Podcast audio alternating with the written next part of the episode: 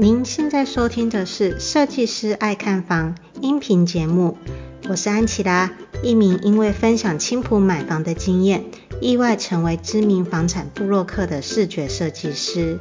节目主要会分享买房大小事、区域行情分析、居家装潢、投资理财、斜杠收入和生活分享，也会邀请不同领域的专业人士访谈。帮助你买到理想的好房子，打造出精彩的人生故事。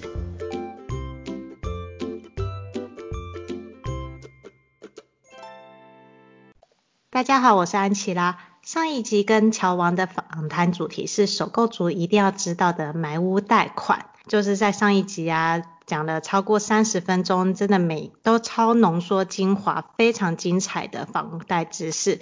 所以呢，就是粉丝们如果对房贷有问题的话，请一定要听上一集的音频节目。这一集呢，我们主要是在提到斜杠人生，因为乔王他本身呢，可是有非常多丰富的斜杠身份啊，不仅是好好线上课程的老师。也是布洛克，甚至布洛格写的文章还上过知名媒体，更是 Podcast 斜杠杠杠杠的主持人。那甚至呢，他自己也还有经营 IG，就是小资理财看房的一些粉丝团，还有 IG 经营。因此呢，我们这一集就是完全来分享他的斜杠人生，因为现在越来越多人不再被单一职业、单一收入所绑住，选择以拥有多重职职业和身份的多元生活，过更多精彩的生活。这也是为何安琪拉想透过跟乔王的访谈，让大家认识不同的斜杠故事，为生癌找到更多的机会。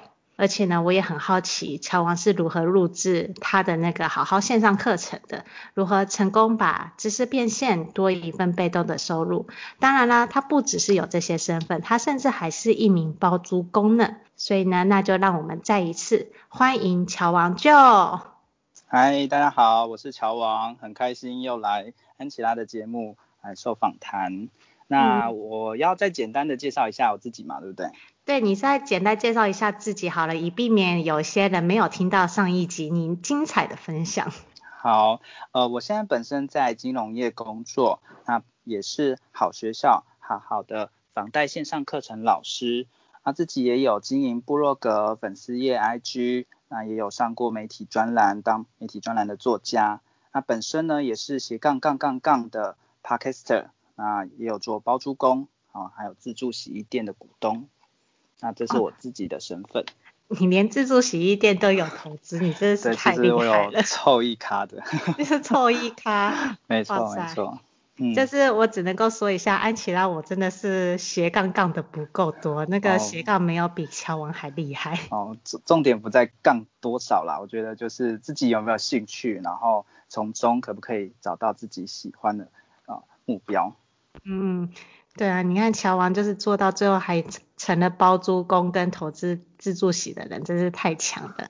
那我想要请教一下乔王，你是从什么时候开始经营自媒体，也就是你的部落格的？嗯，其实我在经营自媒体啊，我自己算了一下，还蛮早的，大概在六年前的时候就开始写第一篇的部落格文章了。哦，那为什么会接触？跟我一样。哦，真的吗？你也是六年前？我也是六年前。哦，那你是什么原因接触的？啊、呃，我很好笑，就是我是因为结婚，嗯、然后呢，因为那时候啊，我们买那个钻戒嘛，钻戒有说，如果你写一篇分享文的话，你就可以免费得到两张电影票。哦、我就从那个时候开始写，对，为了两张电影票开始写部落格。哦，我我自己是因为刚好有上一个课程，然后就是他有教我们怎么去写部落格。所以，我那时候踏出社会工作大概两年左右吧，我就想说，呃，我想要把我学到的一些，不管是理财的知识啊，或者是房贷相关的知识啊，写出来，然后顺便复习一下这样子。嗯。所以，我觉得它算是记录我学习的过程。了解。嗯。那后来呢？嗯。嗯后来。后来你是怎么跑的？我其实这样陆陆陆续续续写了蛮长的一段时间，哦，也有去试着做一些联盟行销啊等等。可是因为上班还蛮忙的，所以有时候会写啊，有时候就不见得会写啊。所以我觉得那阵子不算是一个很完整的经营自媒体，那它就有点像是我一个单纯记录我学习的一个地方，一个生活记录的概念。嗯，但也不完全是生活，是知识的记录。嗯嗯嗯，对，那我甚至那时候方向还没很确定，我还有写我在捷克交换学生去过的一些国家，哦，甚至连美食我都写过。哦，那你这样子跟我当初六年前也是还蛮像的耶。嗯，刚开始大家都找不太到方向呢。对，因为刚开始的话，我是先以结婚为主嘛，我那个时候就有分享一些，哎、嗯，怎么拍婚纱的懒人包，然后分享自己拍婚纱的一些照片，然后因为自己本身就是设计师嘛，所以比较知道怎么写，嗯、就是说，哎，我婚摄我是做了哪些准备，然后呢，你连婚纱都有。对，然后呢，甚至写到后面，然后我还有跟我，呃，我租那个礼服的合作，然后呢，帮他写两篇文章。然后呢，就是拍下自己拍婚纱、嗯、那个穿漂亮的礼服嘛。然后因为你知道有化妆又穿礼服，嗯、当然就很美啊。哦，了解。所以就是那个时候慢慢起，部落格慢慢起来。哦，那我刚开始就是旅游跟理财一起写，那后来发现，嗯、呃，我好像没有这么常出国或这么喜欢写旅游，所以我大部分就开始、变成好，我要写有关自我成长或者是理财方面的东西。嗯，对，就是我也是跟你一样，因为结婚就结婚完了就没了嘛。不会一直结的。不会一直结下去，不会一直去试穿礼服嘛。所以呢，就是因为跟你一样，就是我本身就很喜欢看书啊，就是那些自我成长啊，嗯、还有斜杠。因为我记得六年前的时候开始那个 Stage 斜杠青年在。流行，还有那个在家工作的那些相关的书籍，我、嗯哦、我都一直在看那相关的书，所以呢，就呃我的部落格就转变成我的读书心得，我把我看完的书整理好，嗯、然后整理成文章放上去。嗯，我我有看过你的部落格文章，写的还蛮丰富的。那我觉得有趣的地方就是在于说。呃，自媒体它会随着创作者的生活经验，然后还有他的成长历程，慢慢去演进。对，我觉得我们都是一样的。没错。嗯嗯嗯。那我大概是在一年前，哦，那在上课程之后，我觉得这次我要下定决心，把它真的当做一个事业，然后把它去用心去做一个经营。好，所以才开始去。哦，做一些 SEO 的优化，或者是行动呼吁，嗯、然后还有多媒体的曝光，比如说像粉丝页啊，然后 IG 啊这些，或是甚至是 Line，那去做一些串联，那才慢慢慢慢形成到现在的一个模式。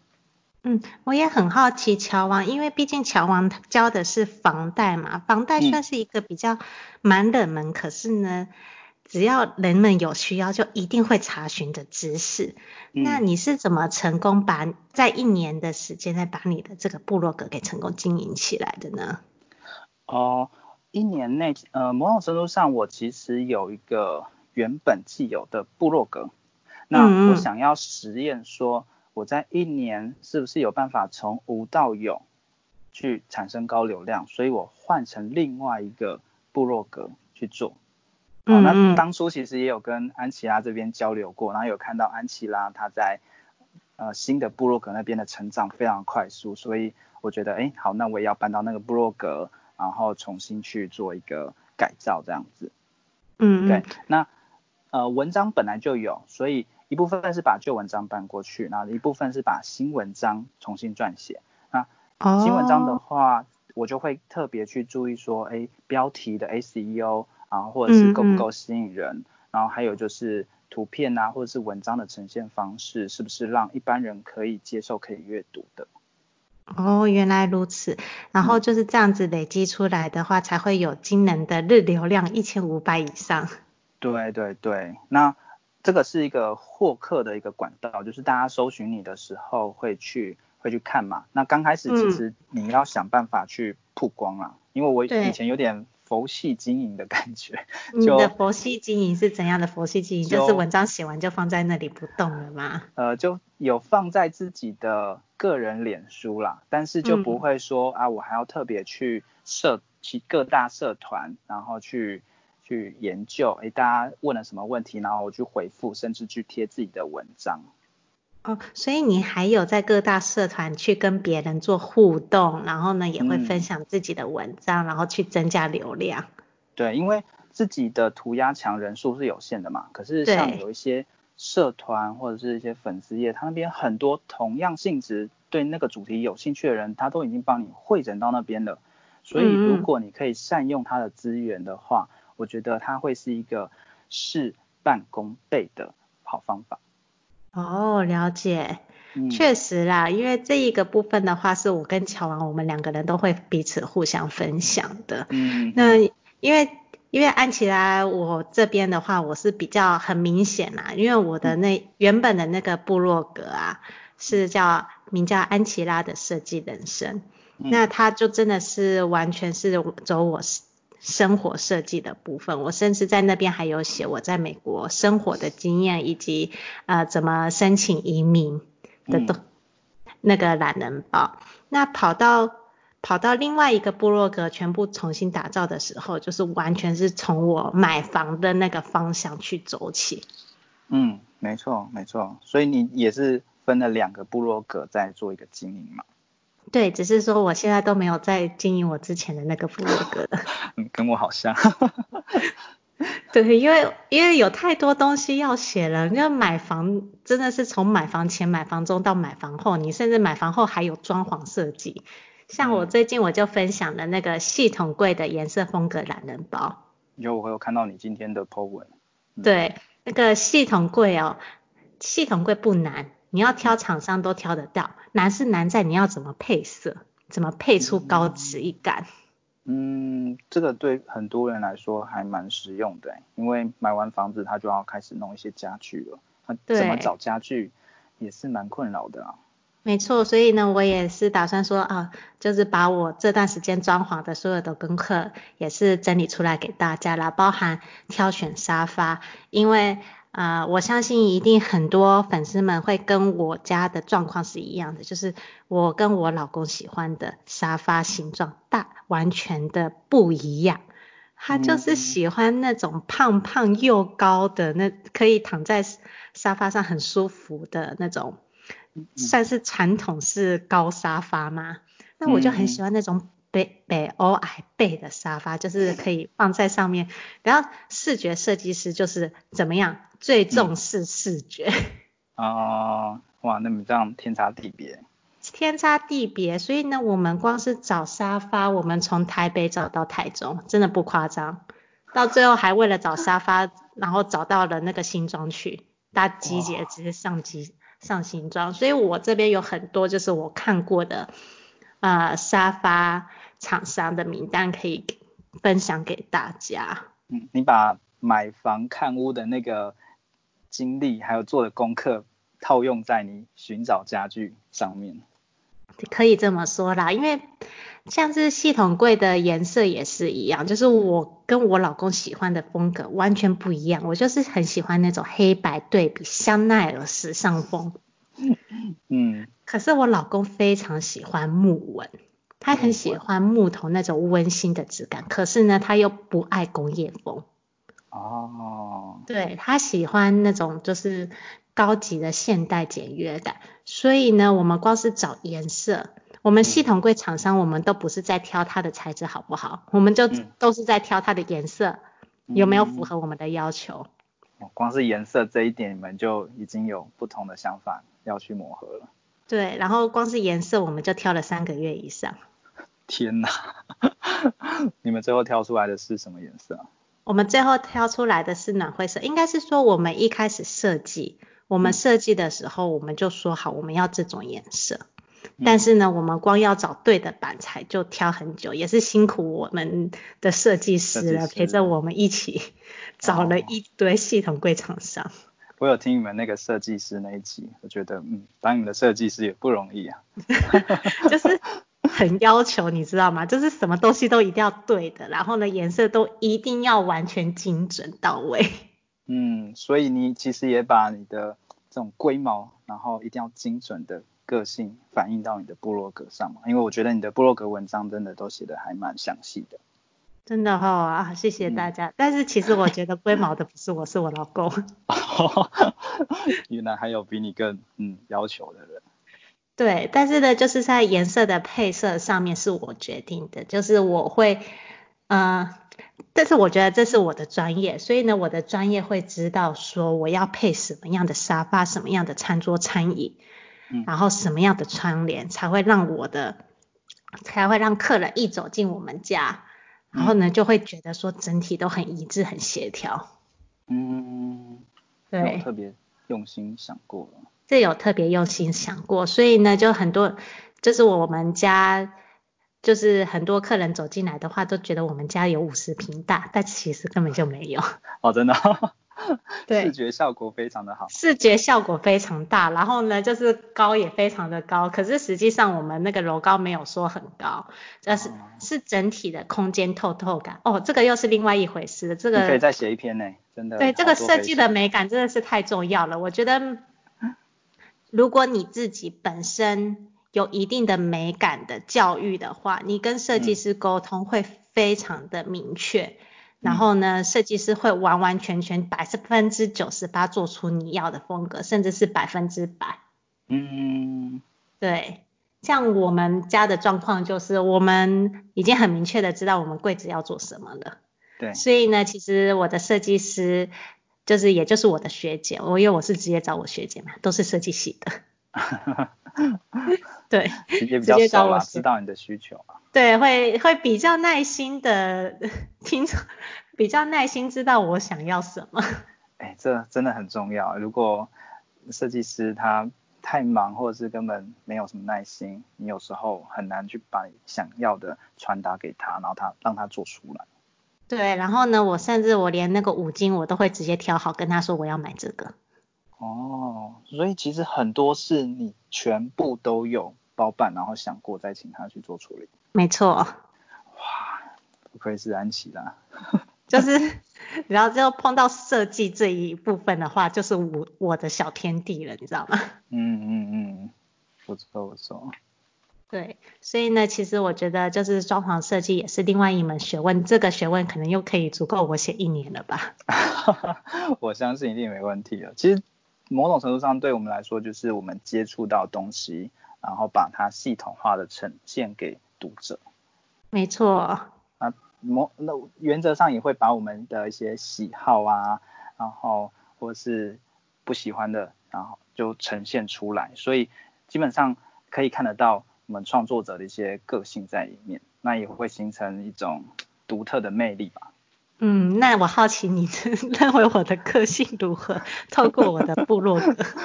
我觉得刚才讲。你就有提到说你会很精确的，然后去研究不同的呃，不管是优缺点啊，或者是你的个人喜好，所以我可以很明确的知道说啊，透过你的文章，然后在哪一方面是比较适合，至少适合我们，就是因为我是不是喜欢你的一些看法嘛，所以找到的东西可能都会适合我们两个的。嗯嗯嗯，对。啊不会说，哎，看完之后，嗯，好像这个也好，那个也好，然后到底是要选什么，然后又开始陷入一团混乱。嗯，因为我确实就是，如果在经营部落格的话，最重要的是个人魅力和个人特质啦，就是你的喜好要很明显。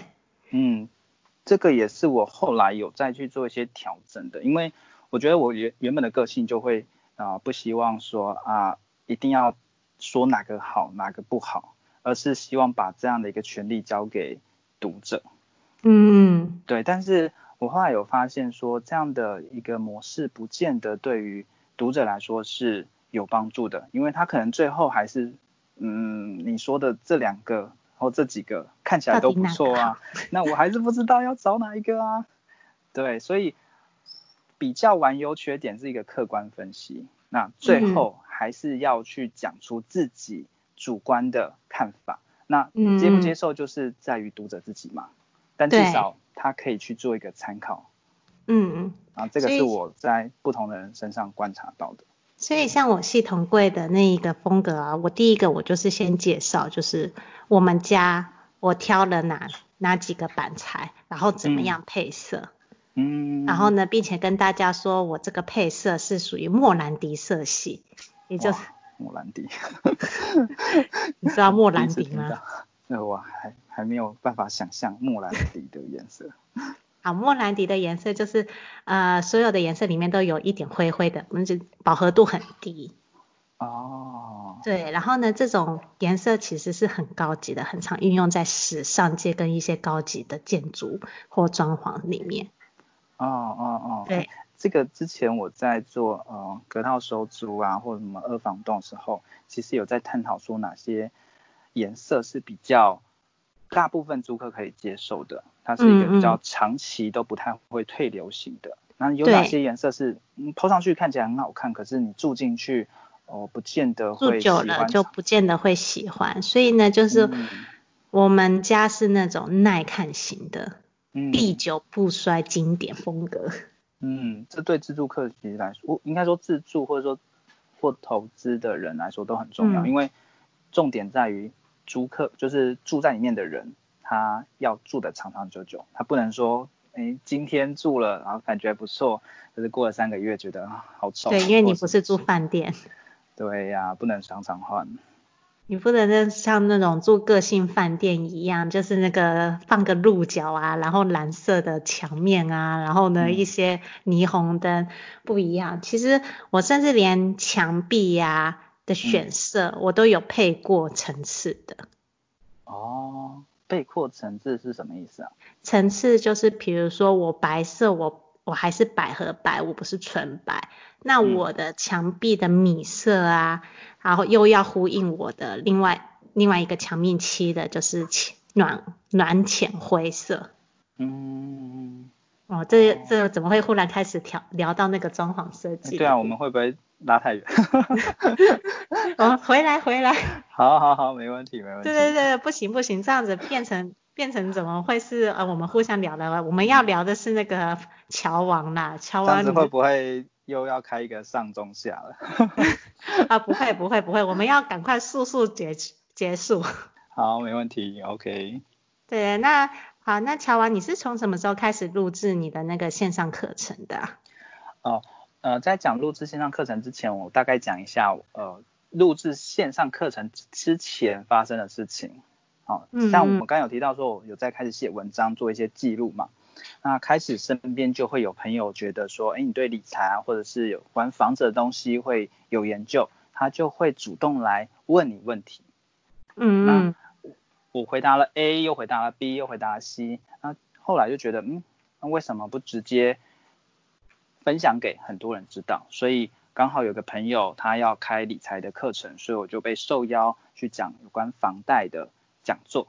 嗯嗯。那开完一次之后。好像不够啊，他就是有到其他个，有些公司或者是有些团体，他也会邀请我去讲，哦，所以我就有一些啊理财讲座的一些经验了。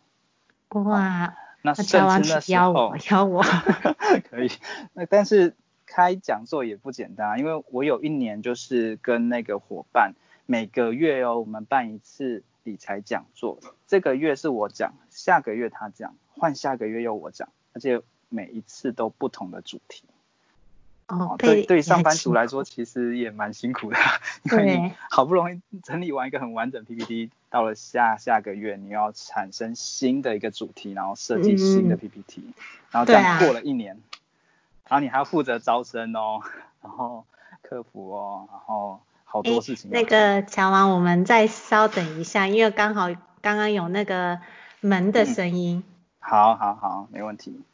对，因为我老公健身回来了，我们能刚刚聊太久。哦，那我们要从哪边再切回去吗？嗯、呃，从你的那个呃，你的朋友讲座的介绍。哦、嗯，好啊，好啊。对。讲座的介绍。那你稍稍等我一下，老公，你去房间里面待着。他用了一个很很神奇的表情看我，一种无奈的表情。无奈的表情，谢谢老公。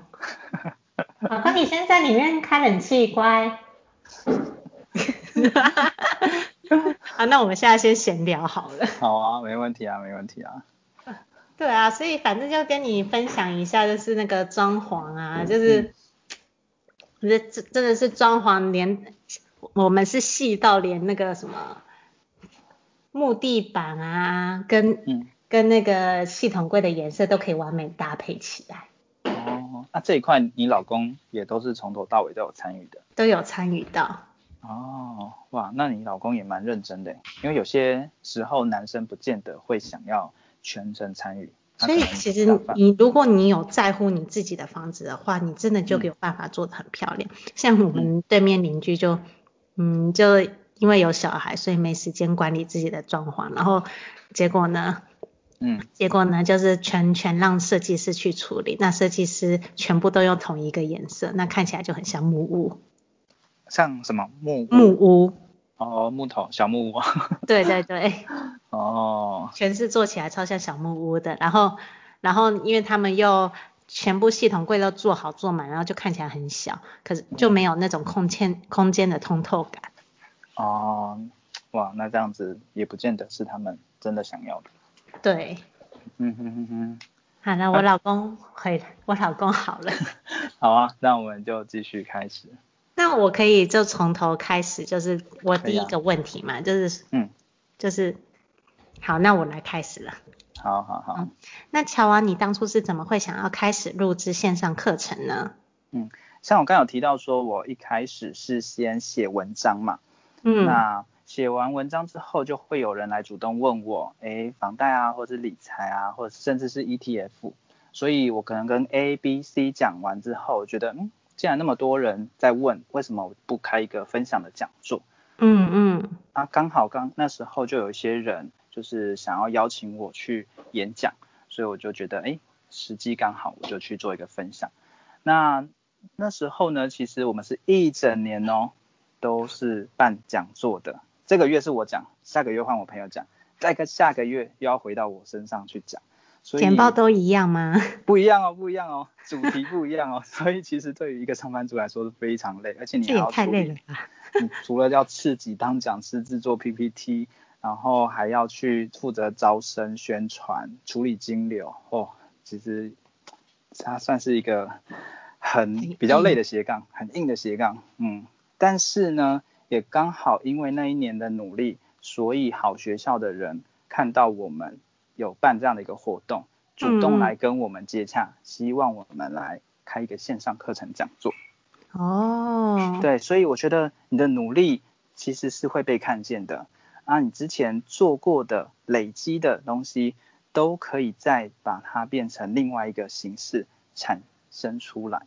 嗯，嗯，所以在线上课程我制作的时候，我的素材就已经比较多了。好，所以我不是从无到有。我可以善用我原本写好的文章，然后在讲座上的一些简报，啊，还有一些演讲经验，嗯、再把它更有系统化的呈现出来。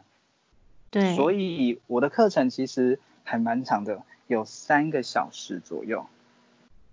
总总长三个小时吗？对，那三个小时基本基本上我已经有把我之前的一些内容去做二次的啊、呃、产出了。然后有些觉得诶不够的，那我再重重新去想，所以这样子我就会比较快一点了。嗯，对。哦，那其实这样乔王也是蛮辛苦的啊，因为我知道备线上课程也是不容易，但是我觉得更钦佩的是你的时间管理的能力啊，因为你平常还上下班呢。嗯，对啊，没错。对啊，那你是真的就是时间管理要抓得很好啦。对，你就是平常下班以后啊，我先那先不要问你之前是如何录制线上课程好，我们来直接来问现在的你好了，嗯、因为现在你甚至还多了一个 podcast 播客的身份。嗯、现在你平时就是从周一到周日的话，嗯、你是怎么做你的时间管理的？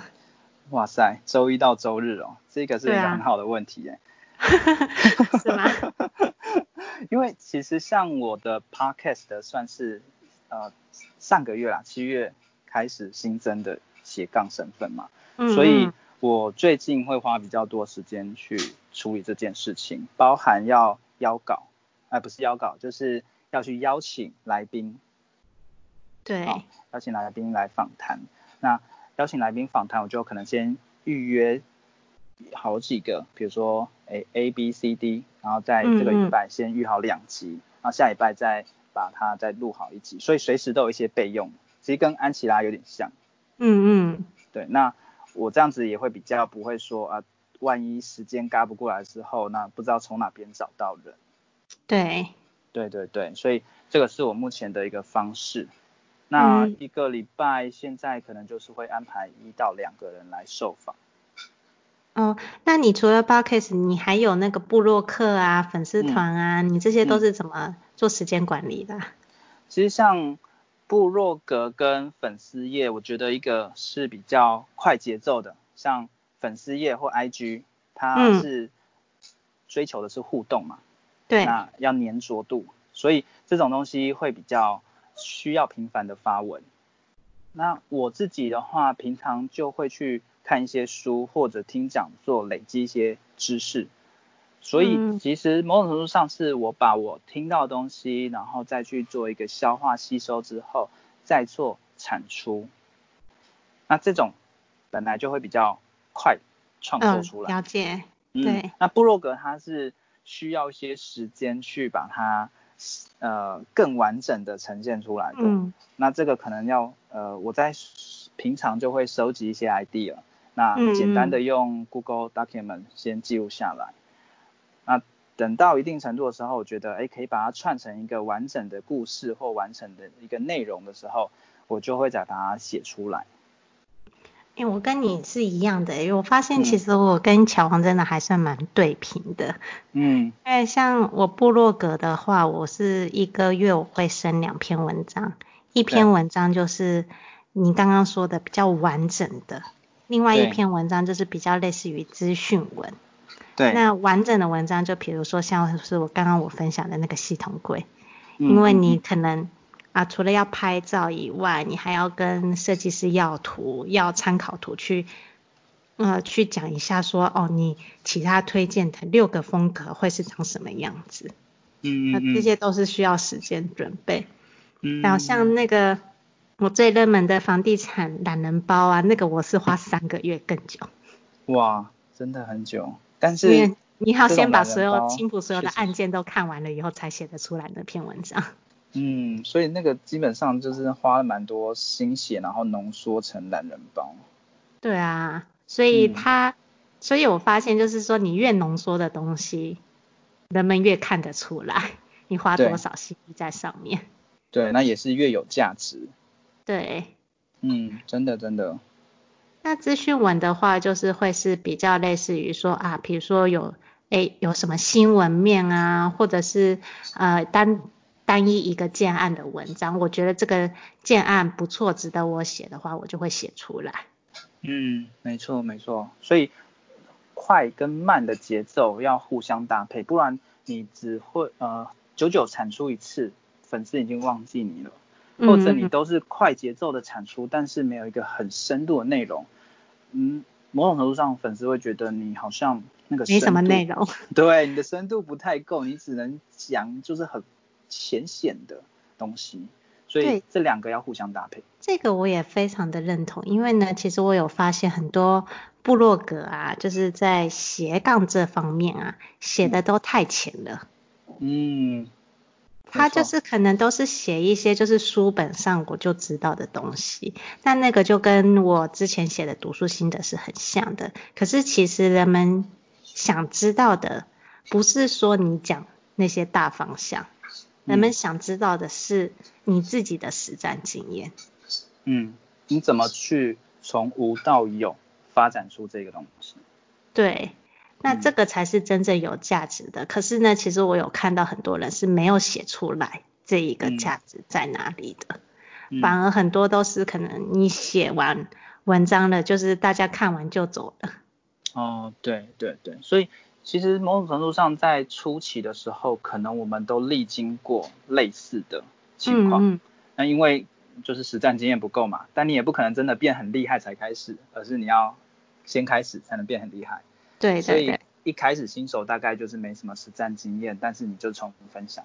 可是如果想要进阶到更呃更更有深度的部落客的话，你就真的要把你做过的事情，或者是你的失败成功经验，然后写出来，你才会跟别人有一些差异化。还有共鸣呐、啊，会引起共鸣。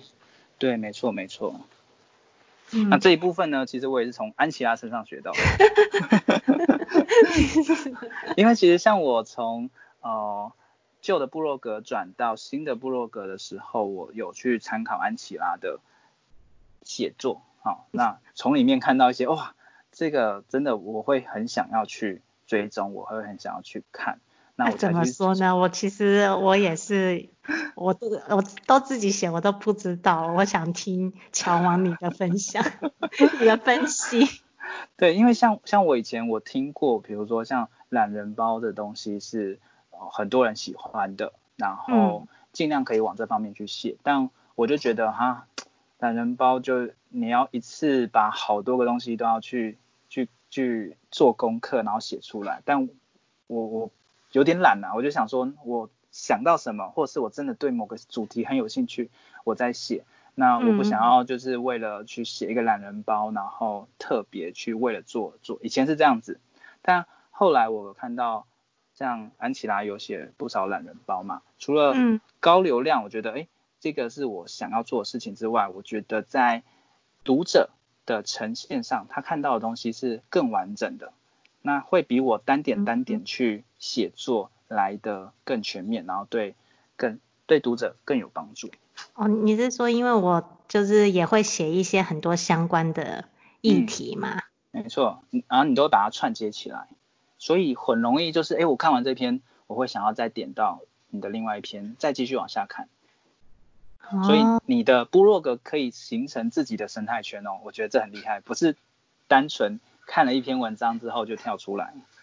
嗯，现在现在很多人都说我的部落格被所有在青浦买房的人当基本资料在看。对啊，你已经变成青浦界的圣经了。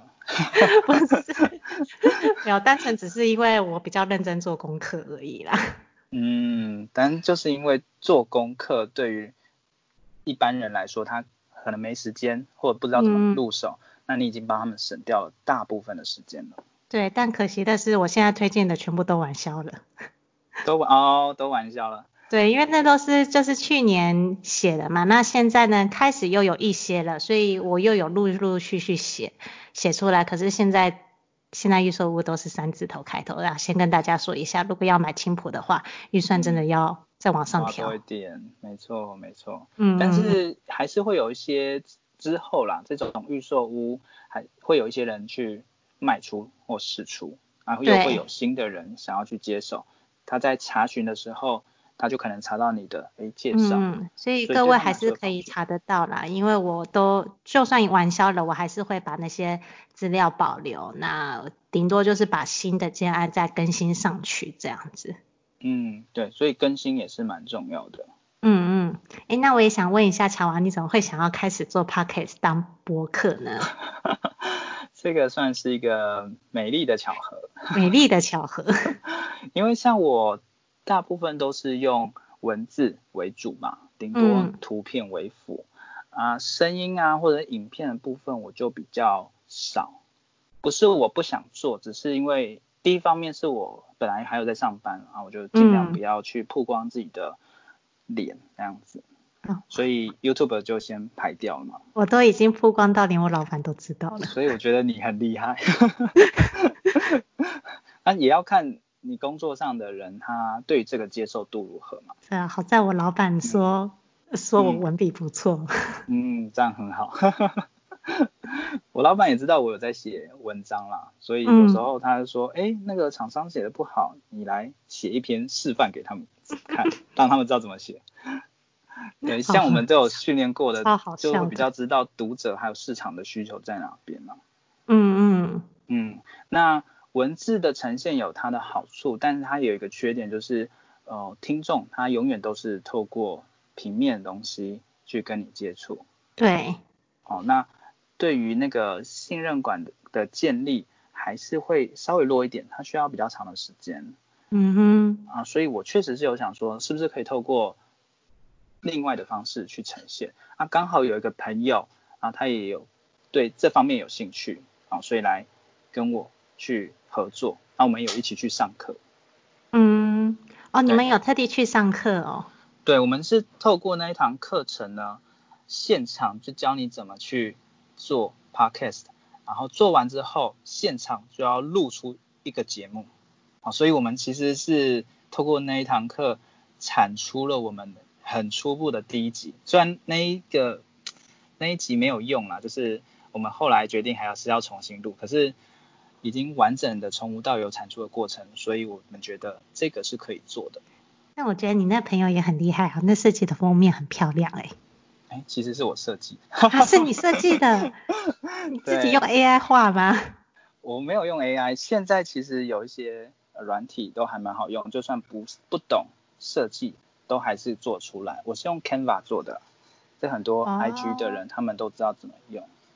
那我也是因为用 Canva 可以设计出这种风格。可以，这些都是它原本就是目的，希望给不懂的人可以做出设计师等级的作品。啊，那我们设计师不用混呐、啊？没有没有没有，那我觉得还是会有差异啊，就是。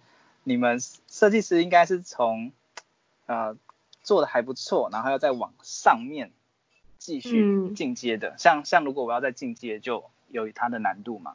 但是对你们来说，你们应该就是专攻这种比较进阶型的。哦，对，嗯，嗯，我首先我要先夸赞一下你的封面设计设计的不错。感 谢感谢。那其实，在做斜杠像。跨入 Podcast 的时候，你要学的东西很多，我觉得很像创业啦。嗯嗯，对对对。我跟你不一样哎，我 Podcast 是自自学，上网路自己学。嗯，哦，这个也是蛮厉害的。要自己弄一弄摸索，然后就开始经营了。对啊，因为我记得那时候哦，才讲没多久吧，然后你就哎，你生出来了。我觉得也太快了吧！对，你知道我就行动派的。对啊，那时候你只是想说你也有兴趣，然后我本来想说你可能还要再过个几个月、半年后才会真的做，然后就嗯、呃，怎么已经出来了？我就上网在那边查资料啊，然后呢看什么 Song Alpha Story 啊，然后后来发现 Sport Story 的界面我比较喜欢，然后我就直接栽进去了。然后呢，我就问 Lydia，哎，她平常是怎么做远端的？然后他就教我那个 Skype 的功能，我就哦学会了，然后再自己上网学怎么剪辑软体。哦，了解。对。那你都是自己摸索的？就是都是自学出来的。这这个很厉害。嗯，也还好啦。我后来发现其实还蛮容易的，你只是要花时间做设计而已。对，就是要花时间呐。嗯。那因为我的伙伴他对于自媒体是完全没经验的，所以我就是透过那一堂课程让他知道说，哎，Podcast 的怎么去做经营。那、嗯、呃，他跟我比较互补啦，他比较会发散，然后去想一些新的东西，就是聊、哦、聊天的时候。那我是会比较收敛的，所以我不会把那个主题一直 漫无目的的去聊。那他声音比较高一点，我的声音比较低一点。哦，这样也不错啊。嗯嗯嗯。有高有低。会有一些鉴别度。那我也想要问一下啊，就是现在你的斜杠那么多身份，相对应该也有不少的多重收入嘛？那你也可以跟我分享一下你目前有的多收入有哪些吗？哦，可以啊。我现在的呃收入呢，包含了刚才讲到的线上课程。啊，线上课程每个月都会有固定的一些人去购买嘛。那另外呢，隔套收租会有租金的收入，哦，包含啊隔套收租跟二房东都是房子租金的收入。嗯。啊另外自助洗啊，台股美股，哦，还有做部落格自媒体会有一些联盟行销的收入。哦，所以大部分就是这些。嗯，其实也很多了啦。就是比只有单一一个工作薪资来讲的话，嗯、你这些应该也多少有平衡，有多有加了不少的薪。